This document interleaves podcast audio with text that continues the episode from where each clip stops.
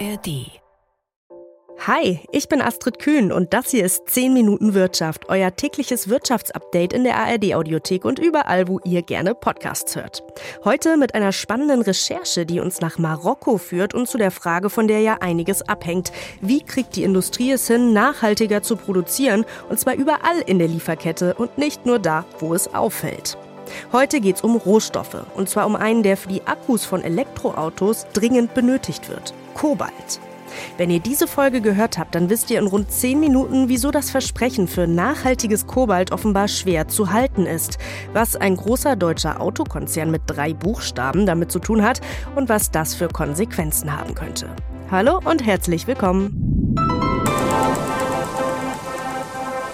Heute blicken wir nach Marokko, genauer gesagt ins Anti-Atlas-Gebirge. Dort liegt etwa 150 Kilometer entfernt von Marrakesch die Mine Bouazer und gefördert wird dort Kobalt. Unter anderem geht das an BMW und seine Elektroautoflotte.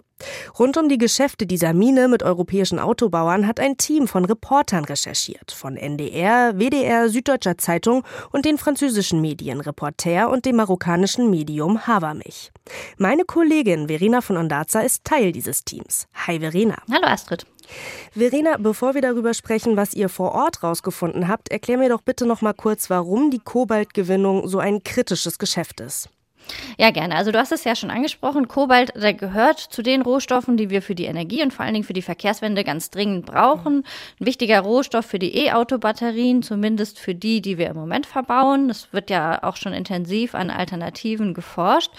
Und äh, der Grund dafür, dass da nach Alternativen geguckt wird, ist der, dass Kobalt auch als ein Hoch- oder der Kobaltabbau als ein Hochrisikogeschäft gilt, mhm. sowohl was die Menschenrechte als auch was den Umweltschutz angeht. Äh, und deswegen ist äh, zum Beispiel auch im deutschen Lieferkettengesetz das äh, so vorgesehen, dass für solche Hochrisiko-Rohstoffe wie Kobalt eben Unternehmen, die diese Rohstoffe einkaufen, besonders genau hingucken müssen. Ja, okay, Hochrisiko. Viel Kobalt wird ja auch im Kongo abgebaut, ne? Und da gibt es ja einige dokumentierte mhm. Fälle über Kinderarbeit und auch andere Menschenrechtsverletzungen. Ja, ganz genau. Und diese Zustände und auch die Berichte darüber, die haben einige Autobauer dazu veranlasst, nach anderen Lieferanten zu suchen. Bei den mhm. deutschen Autobauern ist das unter anderem BMW. Die haben 2020 mit dieser Mine in Marokko dann einen Direktliefervertrag abgeschlossen, Volumen 100 Millionen Euro für fünf Jahre. Und seitdem kaufen sie 20 Prozent des Kobalts für ihre E-Autos in Marokko. Mhm. Und der Rest, also der ganz große Rest, kommt weitestgehend aus Australien. Und damit, das ist das Versprechen von BMW, will das Unternehmen die Lieferkette für Kobalt nachhaltig gestalten. Und das heißt eben auch, Einhaltung von Umwelt- und Menschenrechten hätte oberste Priorität.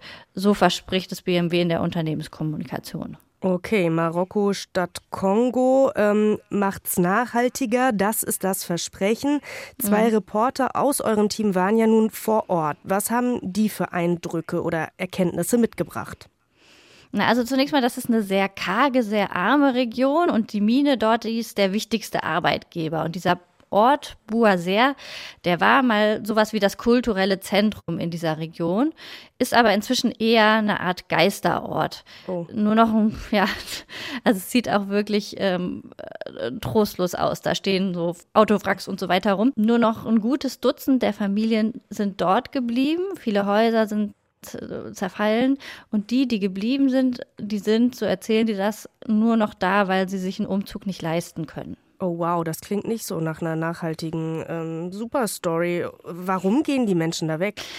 Ja, weil die Mine offenbar für massive Umweltschäden vor Ort gesorgt hat. Das Problem ist nämlich, dass das Kobalt, das ist in diesem äh, Gestein gebunden, zusammen mit Arsenit unter anderem.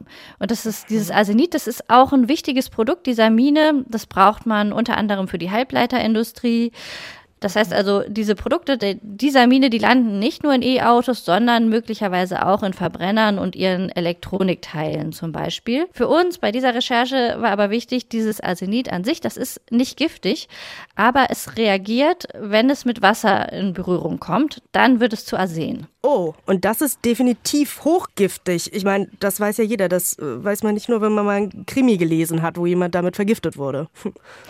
Genau. Und man braucht aber Wasser, um an das Kobalt ranzukommen. Ja. Diese Gesteinsbrocken, die werden unter Tage rausgesprengt und oben auf diesem Minengelände, da wird äh, dann äh, werden diese Gesteinsbrocken mit Wasser ja quasi gemahlen und zurück bleiben Schlemme, die mutmaßlich ziemlich viel Arsen enthalten.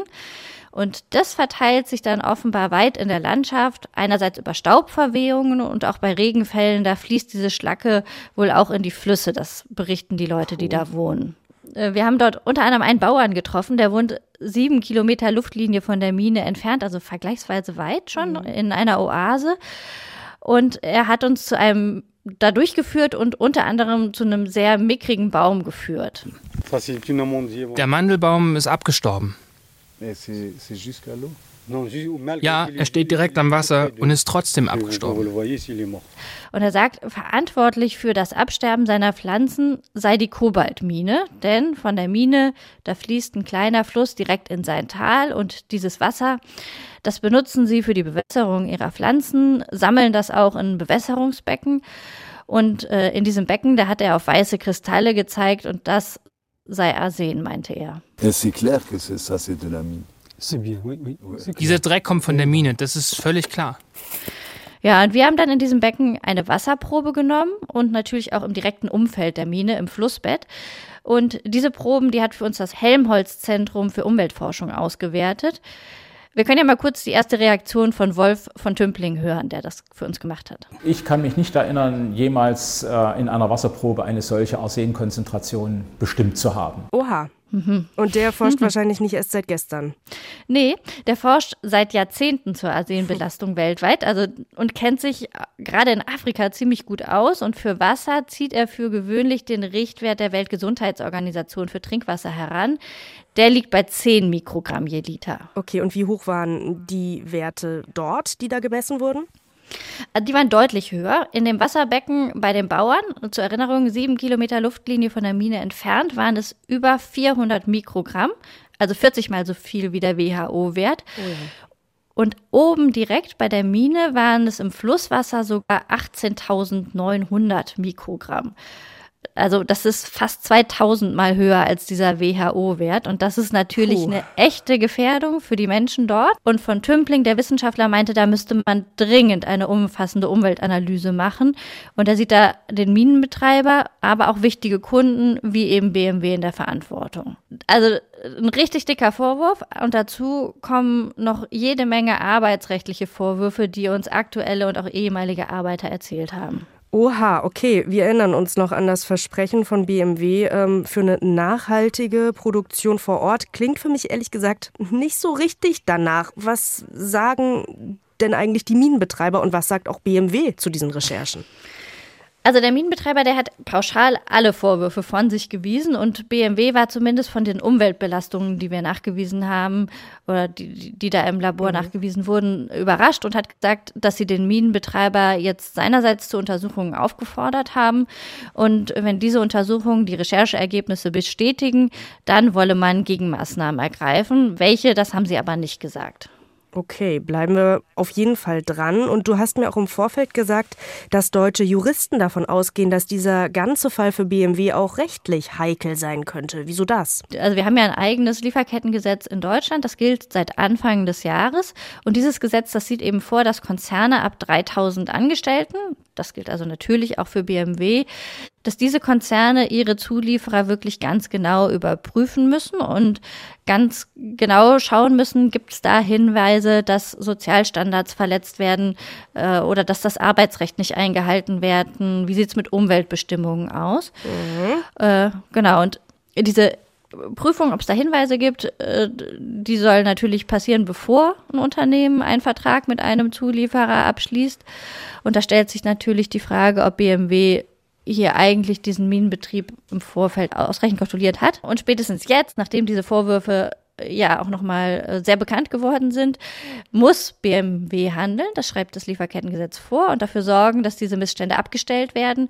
Sonst drohen gegebenenfalls auch Strafzahlungen. Und das heißt, diese ganze Geschichte, die könnte auch so ein Testfall werden, bei dem wir erstmal sehen können, ob und wie gut dieses Lieferkettengesetz, das ja eben erst seit Anfang des Jahres gilt, wie gut das funktioniert. Ja, ein erster wichtiger Anwendungsfall. Wir sind gespannt und werden es weiter beobachten. Vielen Dank, Verena, dass du uns über diese wirklich sehr interessante Recherche informiert hast. Ja, gerne. Nachhaltiges Kobalt für E-Auto-Batterien aus einer Mine, in der Sozialstandards nicht eingehalten werden und die das Trinkwasser in der Umgebung wahrscheinlich mit Arsen verseucht. Ehrlich gesagt, das klingt für mich nach einem gebrochenen Versprechen. Aber übrigens, Verena hat es angesprochen, die Probleme, von denen das Rechercheteam berichtet, die sind nicht nur auf die Elektroautoproduktion zurückzuführen. Denn das Arsenid, das ja auch ein Produkt dieser Kobaltmine in Marokko ist, wird als Halbleiter für Elektrochips benutzt. Und die braucht man wirklich für fast alles. Für Smartphones, für Laptops, für die kleinen Chips auf euren EC-Karten und auch für die Fahrassistenzsysteme von Autos mit Verbrennungsmotor. Das war 10 Minuten Wirtschaft für heute und wir werden diese Geschichte natürlich weiter für euch verfolgen. Wenn ihr Lust habt, folgt doch auch ihr uns, dann bleibt ihr immer auf dem Laufenden. Ich bin Astrid Kühn, tschö und bis morgen.